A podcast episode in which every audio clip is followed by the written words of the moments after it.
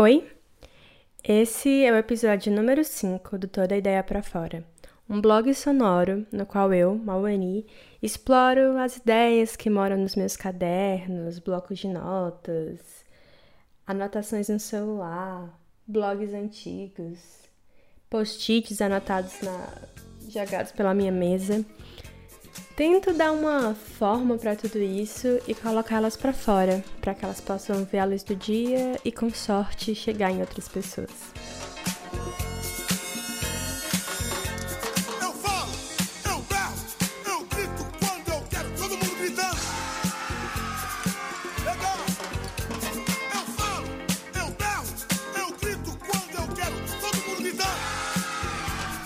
Esse episódio eu resolvi fazer uma coisa diferente. Tem mais gente chegando por aqui, o que é sempre uma alegria, e eu pensei que eu poderia explicar um pouquinho mais o que é esse espaço e o que eu pretendo fazer com ele. O Toda Ideia para Fora é parte de um projeto maior, com o mesmo título, no qual eu, assim como o título diz, tento colocar toda ideia para fora. E ele pode vir em formato de áudio, vídeo, às vezes um pão de queijo. Enfim, o negócio é não pensar demais e botar para o mundo. E como parte desse processo é também investigar a dificuldade de colocar coisas para fora. Seja pelo medo do fracasso, do flop, de. Enfim, passar vergonha, não sei. Mas eu acho importante conversar sobre isso também. Não só porque eu quero que as pessoas me digam: não, não, relaxa, tá muito legal e blá blá blá. É mais para chegar a outras pessoas que talvez tenham uma trajetória parecida, que têm várias ideias na cabeça e pouca coisa para mostrar. Eu, por muito tempo, tive muita dificuldade com isso e ainda tenho.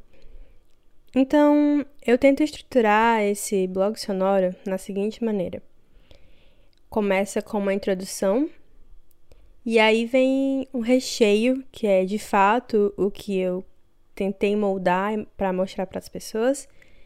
E por fim, vem uma reflexão, um papo de maneira mais espontânea, mais ou menos o que eu estou fazendo agora, no finalzinho, no qual eu investigo como foi esse processo e também, às vezes, compartilho outras coisas que eu achei que eu acho que não couberam no, no meio, na parte principal.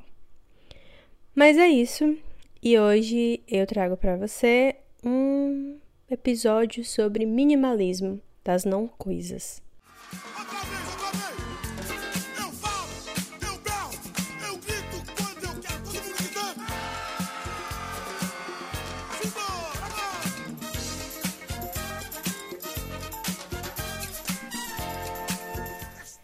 Eu entrei em contato com o minimalismo é, na cadeira de História da Arte no primeiro semestre da faculdade. Estava no ápice de se fazer tudo com muito espaço em branco e formas básicas.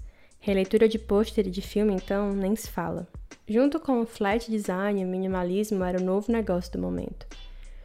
E depois de ouvir como um termo aplicado ao design, também ouvi como um estilo de vida. A ideia de que menos é mais tem se popularizado desde então e, pelo menos entre as pessoas que eu sigo focadas em organização e produtividade, é bem falado. E é bem popular também no Medium, que é uma plataforma de compartilhamento de textos, onde, vez por outra, me aparece indicação de um artigo do tipo: Oito coisas que vão mudar a sua vida, ou Você está fazendo isso errado e não sabia.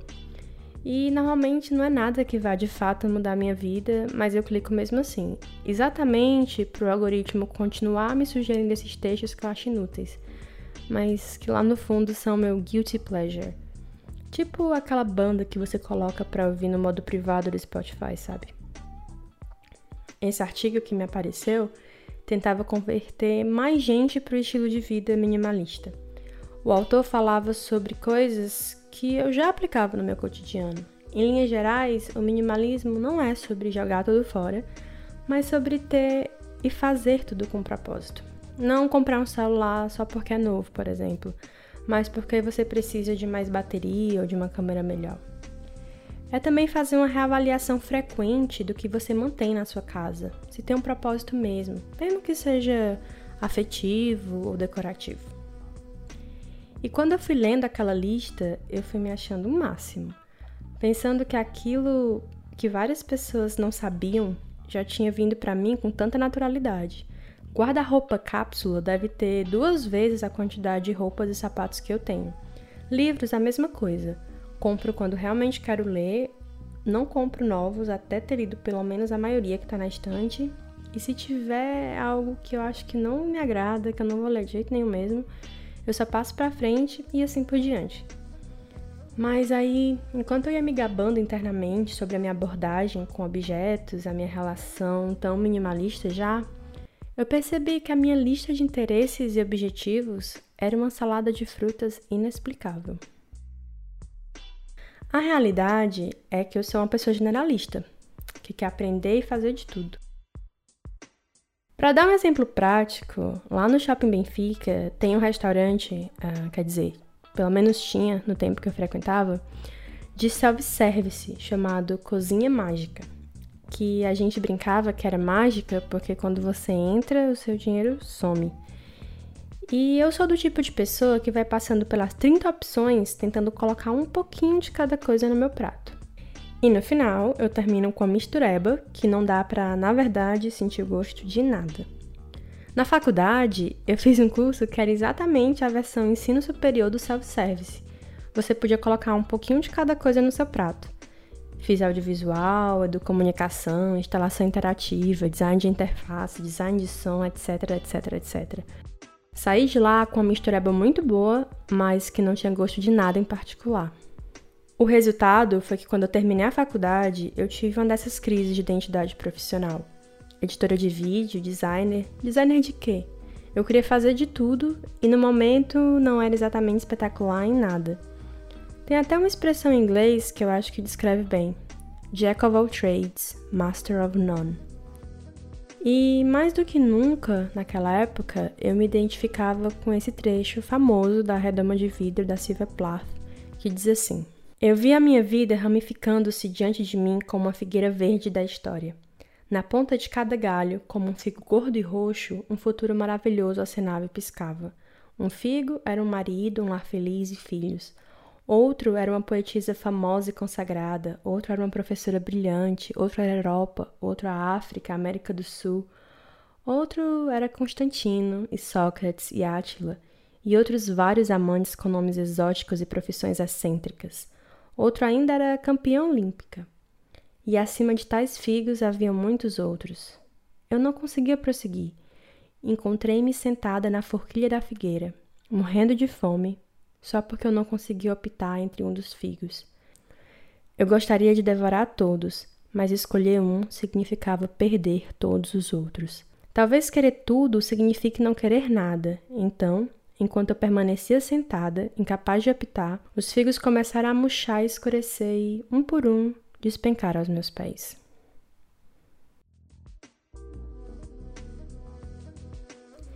E aí, voltando para aquele texto que eu esbarrei no Medium sobre minimalismo, me peguei pensando que aquela lista de fato mudou a minha percepção sobre um aspecto da minha vida, os meus interesses, as atividades que eu quero fazer. A gente carrega na cabeça um peso da nossa atenção, uma culpa de não dar conta de tudo, de querer fazer mesmo assim. E foi daquele jeito, naquele sábado de manhã, que olhei para dentro, para a realidade do tempo, para a mistureba de interesses e habilidades que não ia ter gosto de nada no final, e resolvi me desfazer de alguns. Ou pelo menos colocar para o lado para outra hora. Se for importante mesmo, se tiver um propósito, então eu preciso priorizar e tirar umas outras coisas dessa cesta limitada de tempo e atenção. E uma curiosidade é que daí se tira também uma boa dica de como visitar museus. Mas aí é papo para outra hora.